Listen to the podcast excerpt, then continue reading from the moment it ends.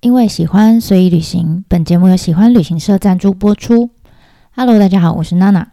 前几集啊，我们一起逛完了，大概只有建筑控跟摄影控比较会有兴趣的江之浦测候所之后呢，接下来我们要带大家呃再去的地方呢是，嗯，如果你是一样建筑控，应该也会有兴趣，或者是你对呃美术馆，尤其是东南亚的美术品，呃比较有研究的人的话，应该就会对接下来这几集比较有兴趣。那接下来要跟大家讲的这两个美术馆，哈，一个是 MOA 美术馆，另外一个是 MIHO 美术馆。这两个美术馆呢，都是呃由很神秘的宗教团体所开设的。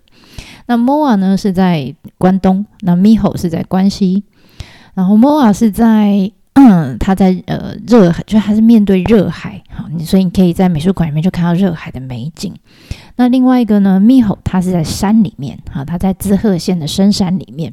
你去到那边，你就会觉得哇，好像进到桃花源一样。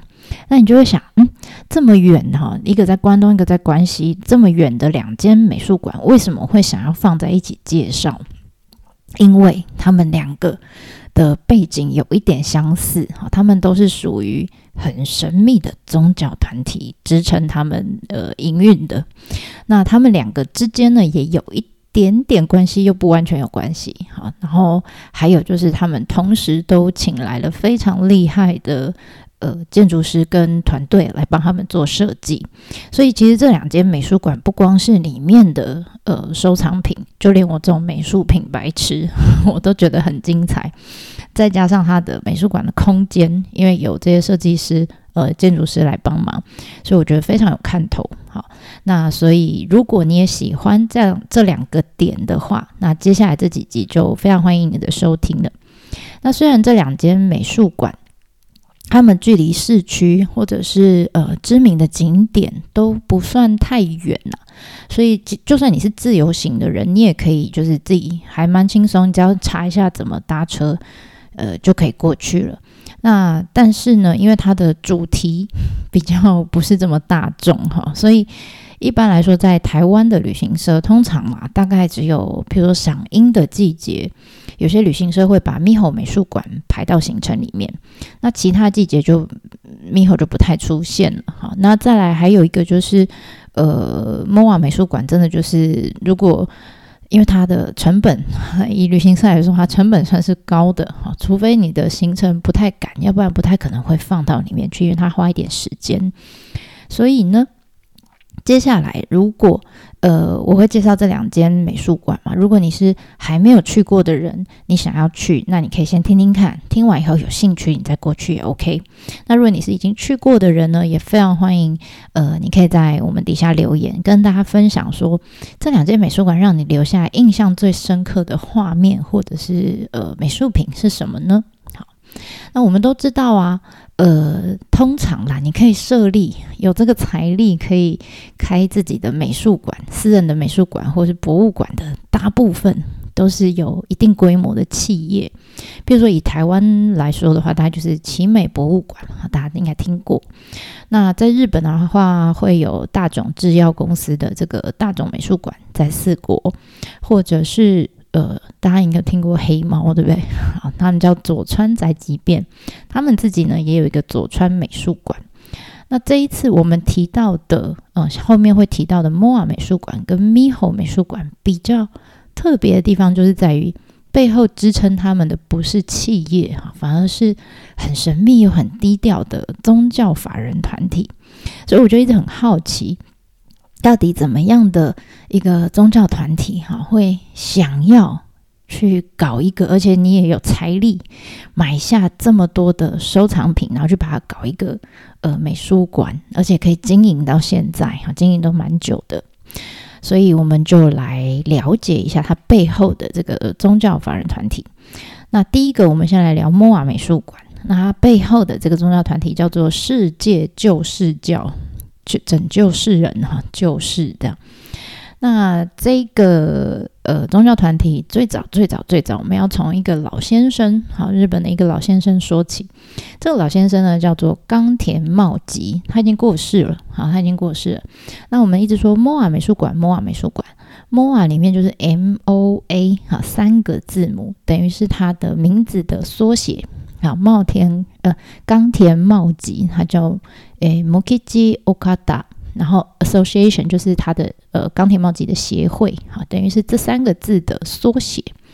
那其实呢，这个人哈，这个老先生他早就在，他是很早的人哈，一九三五年的时候他就创了一个宗教团体，叫做呃这个大日本观音会，哈，主要就是信仰观音啦，好一个很大家可以想象的宗教宗教团体。然后后来在一九五零年呢，他就把这个团体呢改名叫做世界就是。世界救世教，对不起。那呃，这个算是跟我们之前讲过这些佛教团体什么，它其实算是很近代哈，非常新的一个宗教团体。那但是你就想啊，它是信仰观音的，所以其实你很难想象它跟以前这些宗教大概有什么不一样哈。大大致上也都差不多，教义就是希望人可以往诶做好事啊，然后可以往真善美的世界前进啦，等等之类的。那当然，他在日本，在世界上各个地方都有教徒，甚至连台湾，我还查了一下，台湾也有。台湾有一个叫中华摩尔协进会的一个组织，哈，也有在呃活动中就对了。那他们的宗教的宗旨，哈，有几个，我觉得嗯蛮有趣的哈。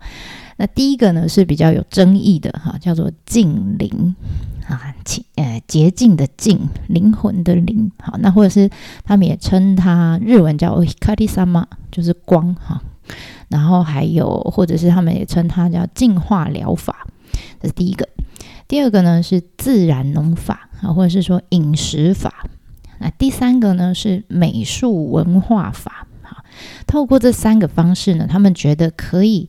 呃，引导这个信众们，或者是所有的人们，可以健全自己的身心，然后慢慢就扩展到家庭，扩展到国家，甚至要扩展到整个世界，那最后就会世界和平喜乐，这样哈，这是他们的宗旨。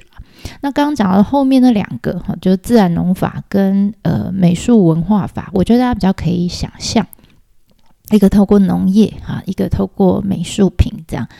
呃，大家这种手法比较有有有画面哈，那我们稍后也会再提到。但我想先针对第一个，就是嗯，相对比较引起争议的近灵啊，就是净化疗法这一个，呃，来做多一点的说明哈。那这个也是主要让这个宗教就是蒙上一面就是很很神秘的这个面纱的一个主因之一哈。所谓的净灵哈，他们叫净化疗法。简单的说呢，就是你可以想象啊，或者是你可以上我方格子上面，我有贴照片哈。就是简单的说，就是用手。假设我今天呃说我的胃很痛，好了，假设是这样。然后呢，这个宗教团体的人就可以用手对着我的胃，不用碰到哦，就是远远的这样。然后呢，他们就手就会发射出什么样的光波，这样，然后就可以治疗我的胃痛。好，那当然我这边讲的非常白话啦，哈，因为这样比较大家好懂。可是如果你真的有兴趣，你去研究他们的官网，好像我们刚刚讲到那个什么中华 MOA 协进会，你去看他们的官网里面，就会用各式各样比较诶缓和的呃语汇来形容这件事情。比如说，他们可能会写能量疗法。或是心灵指压疗法，总之就是我刚刚说的，用手对着你的这个胃痛的地方，这样啊，好像发射什么波这样子哈。那我说我在方格子里面贴那个照片，就是冈田茂吉这个老先生当时在帮他的信徒举，就是呃要怎么讲，进行这个静灵仪式的这个照片。那当然在现在啦，我们都 就常常都凡事都讲求科学证据嘛。那就算啦，他们也当然有与时俱进哈。就算他们在官网里面有不少的放了很多解释啦，很多的证据啊等等，但是像这样有点类似哈类医疗的行为，其实还是被很多人认为是就民俗疗法这样哈。那关于它的疗效到底真的有效没有效，我不知道哈，因为我也没有体验过，不好说。但是我在网络上找到一张，我觉得呃还蛮出名的照片哈。当然，这张照片也非常受争议哈，在那个时候，因为这张照片让我想起了你，如果年纪跟我差不多，你应该有印象。台湾过去有一个叫宋七力的人，大家应该有印象吧？我看到这张照片，我直觉就想要宋七力啊？为什么呢？因为这张照片就是他的神，呃，冈田茂吉这个人留下来的神迹。你就会发现，哈，照片里面其实他做了一个人，当然就是冈田茂吉本人。哈，那据说啦，那个时候呢，有一个呃摄影师，他自己说他叫东光南，东边的东，哈，光线的光，东光南。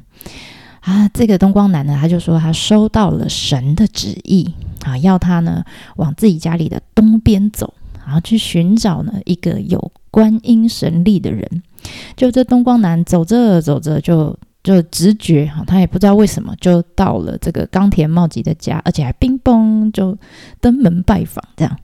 然后呢找到了冈田茂吉之后，他也不认识他哦，可是他就递上名片，然后就跟冈冈田茂吉说：“哎，是这样的，我梦到这个梦哈，那我就照这个梦里面的指神的旨意，就来到这里找到了你这样。”那他就跟钢铁猫吉说，他是来找这个，就是可以透过肉身显示出观世音菩萨的这个观观音力的人，这样。那不知道你可不可以让我拍一张照呢？好，他就这样跟钢铁猫吉讲。就这钢铁猫吉也很帅哈，就说嗯，当然没问题啊，哈，就很爽快的就答应了。然后呢，就邀请这个东光男就上楼，哈，就到他家楼上去拍下了这张照片。那这张照片，你如果没有看照片，我这边大概叙述给你听哈。就照片里面，你可以看到正中间 钢铁茂吉坐在那里，然后他的后面呢，就是云雾缭绕，这样啊，好像会有放干冰这样。然后那个形状烟的形状，就好像一条龙一样在往上升这样。然后呢，在钢铁茂吉的头上，哈，就是他背影这个烟云雾的上面呢，就出现了，哈，真的就出现了一个。千手观音菩萨的显像，就后来呢，这张照片让就神机啊，居然可以出现在头上出现一个千手观音菩萨的像，所以当然就被钢铁帽子拿来当成宣传的一个招牌之一，好，然后开始招很多信徒。不过这件事情哈，这张照片在后来哈事后很久以后，有一位摄影师叫做柴田严太郎。他就呢到读卖新闻去爆料，他就说，其实呢，我就是当初呃用东光男这个假名拍下这张照片的摄影师，好，我是那个摄影的人。那这张照片是怎么来的？其实呢，这张照片是呃钢铁茂吉要他帮他拍的。好，那那你说，诶，可是上面真的有千手观音的像啊？他说是这样的，好，这个以玩摄影的来说呢，以这种技巧并不难，他就用双重曝光的方式，他先拍了这个千手观音菩萨的挂轴，然后呢再拍钢铁茂吉的相片，然后两张重叠在一起就可以后置出来了。那相片里面看到哦。有一点呃云雾缭绕，然后微微的光线。他说简单啊，那个云雾缭绕就是我抽根烟啊，吐烟就有了嘛。然后呢，那个光线就是我用镜子哈，或是反射外面的阳光，或是外面阳光直接照射进来就有了。好，这样做起来就好像哇，好像龙一样的效果这样。那果然呢，这个报道出来之后啊，就当然就是给这个宗教团体。还有给钢铁茂吉本身哈产生了一些负面的影响，但似乎好像没有影响到这个宗教的续存哈，因为这宗教到团体到现在都还有，好都还有。那如果有兴趣的话，可以上网去搜寻看看。但是因为他们真的非常低调，所以我也是找了好久才找到了这一点点的资讯哈。好了，那这是有关这个静灵哈，就是净化疗法。那第二个呢，就是我们刚刚讲到是自然农法。或者我们称饮食法啊，那我记得好几年前，应该有六七年了吧，我不太确定哈。那个农场现在还在不在？那时候有机会就跟朋友一起造访了一个在呃三支的一座农场。那我印象中是一个香港的医生跟他的老婆一起开的啊。那好像是因为老婆有什么吃东西吃什么会过敏还是怎么样？总之呢，他们就在。这个农场里面用自然农法来栽种，然后呢，我们当然就是听过一些导览之后，也去看过他们农场。然后看完以后，午餐的餐桌上就放满了各式各样，就是他们自己用自然农法栽种的食材去做成的料理，而且连酱料都是他们自己做的，啊，很酷，我觉得超酷的。那我想要引用，就是当时让我印象到你看到现在六七年，我的印象还很深刻的一段谈话哈，来跟大家简单的介绍，就什么叫自然农法。那时候那个农场主人就问了我们哈，他就说：“哎，请问现在在场的各位哈，假设呢今天我们到了一个餐馆，然后主厨呢就把料理端到你的面前。”然后就就在你眼前哦，然后就在料理上面这样，噌噌噌撒一些胡椒，或者是撒一些海盐等等那种调味料。这个时候你会觉得怎么样？那我们大家这些台下的人就说：“嗯，看起来好像比较好吃啦。”好，当然是吃掉它。好，当而且还有一个主厨秀，这样还不错啊。好，那这时候主厨呃农场主人就说了：“那我们换个情境哈，今天一样，我们到了一个餐馆。”主厨呢就把料理端到你面前，然后呢他就拿出了这个除草剂，啊，拿出了一些农药等等，他就咚咚咚咚咚在你前面撒在这个呃食物上。这个时候你觉得怎么样？那台下的人当然就说：哇，就很生气啊，这怎么吃啊？是怎样想要当场害死我是不是？那这时候农场主人就说：他就哔哔啊求，他就说：嘿呀，对呀，那为什么？今天大家想想看，农夫在栽种的时候，我们没有看到，可是他在我们的料理上面撒了很多的除草剂啦，或者是农药、化学肥料等等。那为什么我们不生气呢？这时候台下的人就一片 安静，不知道怎么回答。想想也有道理，为什么？因为没看到嘛，就也也那怎么讲？你你只要没看到，你就觉得就像我们去吃那个夜市的料理一样，它很脏。但是呢，我们没看到，就假装没有发生这样，所以很好玩。就听完这样讲这场讲座之后呢，这个农场主人就带着我们，真的就走到他的田里面。他一边走，他就一边跟我们分享。他说。嗯，其实我们自然农法强调的是，就我们在人类哈，在这个呃耕种的时候，其实是跟大自然等于是跟他借这片土地。那我们用完以后呢，就要还给他们啊，要让他们有时间休息，不能为了我们就无止境的需求，然后一直种一直种都不让他们休息，然后进而造成这个农地的损害。然后他就讲啦，你看看。农药其实很近代才发明的东西。那在以前还没有发明农药的时候，那个时候的人可不可以栽种？可以呀，大家也是有种米啊，也是有种菜呀。他说：“对啦，那为什么现在不行？” 然后拿讲着讲着，他就拿起就是摘下哈，我我真的印象很深刻。他摘下他种的秋葵，哦，那个秋葵真的是大到我生平第一次看到这么巨无霸秋葵，我猜。大概应该长有二十公分吧，十五到二十公分，然后直径应该有刚刚两三公分吧，反正很粗很大的秋葵，我印象很深刻。我说大家就觉得哇，好厉害哦！你们自自然农法不用农药，可以栽出种出这么大的巨无霸秋葵。然后就说啊，其实他们是这样，他们每一次收成的时候呢，嗯，以秋葵来说好了，他们每次收成，他们就会把。呃，这一批里面最美哈、最漂亮的秋葵王，把它留下来，然后传宗接代。他们不吃哈，那前几名留下来，然后继续种。那经过这样子几轮之后呢，他们的这些徒子徒孙后代就会越来越漂亮，越来越美，越来越大。所以他就说啊，这种。嗯，自然农法其实就是一种对大自然的尊重，然后他们用优生学的概念，好来做耕种，来做施作，这样。当然过程当然不轻松，一定会有虫害呀等等的。但是呢，他们相信，就是你只要坚持下去，土地呢一定会给你回报。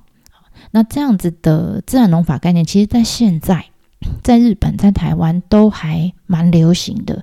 可是你要想，这是一九三五年，八八十年前、九十年前，那个时候，冈田茂吉这个老贝贝就已经开始提出来了，然后开始提出来，算是蛮先进的。那像这两年，我在台湾带团的时候，其实也曾经就是因为行程的安排哈，我们有机会去拜访一些茶园啊，或者是世家农园等等。那有一些他们就采用他们叫草生栽培法，其实很像哈，跟自然农法有点像。他们就说 这些农夫很好玩，他们就是草，所谓草生，就他们不。不尽量不用除草剂，那你就会发现他们的田里面就是会长了一些杂杂草，你就整个茶园你会看起来杂杂啊啊杂哈就不干净，因为旁边很多杂草这样。然后他们就说啊，这些现代农夫就说，老一辈的老一辈的那个农夫，他们就觉得说你不除草就等于懒惰。但现在农夫他们不觉得哈，他们觉得这种草生栽培的方式其实是他们一直在不断的尝试去找回那种对土地的尊重。他们觉得杂草，其实你不要把把它当成敌人，哈，其实让它适当的跟果树或者是呃茶共生的话，其实你不但你可以省下来这些化学药剂的钱。而且你不会，因为你没有喷药，所以你的土地土壤不会劣化。而且因为有这些呃这些我们说杂草哈，这以前的敌人哈，因为有他们的存在，所以整个生态其实是维持的更好。然后有一些甚至可以有水土保持的能力，等等等等等。好，再讲下去，可能就变农业专栏。总之呢，撇开前面我们讲那个净化疗法不说哈，就冈田茂吉他还蛮厉害，他算在日本就比较早期就开始提倡这个理念的人哈，所以我觉得他还蛮特别的。好，好了，那第三个，第三个叫美术文化法，这个是他们非常重要的一个理念之一，就是美的教育。他们觉得人如果可以接受美的教育。心灵、灵魂就会变美，然后你的身心就会得到安顿，然后你就会开始创造幸福美满的社会。好，那因为那时候，呃，他经历过第二次世界大战，那那时候日本就战败嘛，所以整个国家其实，呃，陷入一段非常混乱、饥荒，然后很贫穷的时期。那那个时候他就看到一个现象，就是有很多原本的富豪。嗯，他们有很多美术品的收藏嘛，但是因为可能没有钱，家道中落，因为战争的影响等等的关系，他们就不断的把这些收藏品就是呃卖出去。那买家呢，有很多其实是海外的收购家，所以他就看到这些东西，日本的这些很珍贵的美术品不断的流失到国外去，所以他就觉得，他如果今天有能力哈，他他觉得很不甘，很不很。嗯，甘难不是不甘，是 很甘，就舍不得啦。所以他就开始专注于这些艺术品的收藏。他如果有能力，他就把它买回来，把它收回来。这样。那除此之外，他也觉得我收回来这些艺术品，不是说我摆在家里自己看看爽就好，自己美就好，不行。他觉得要跟更多的人分享。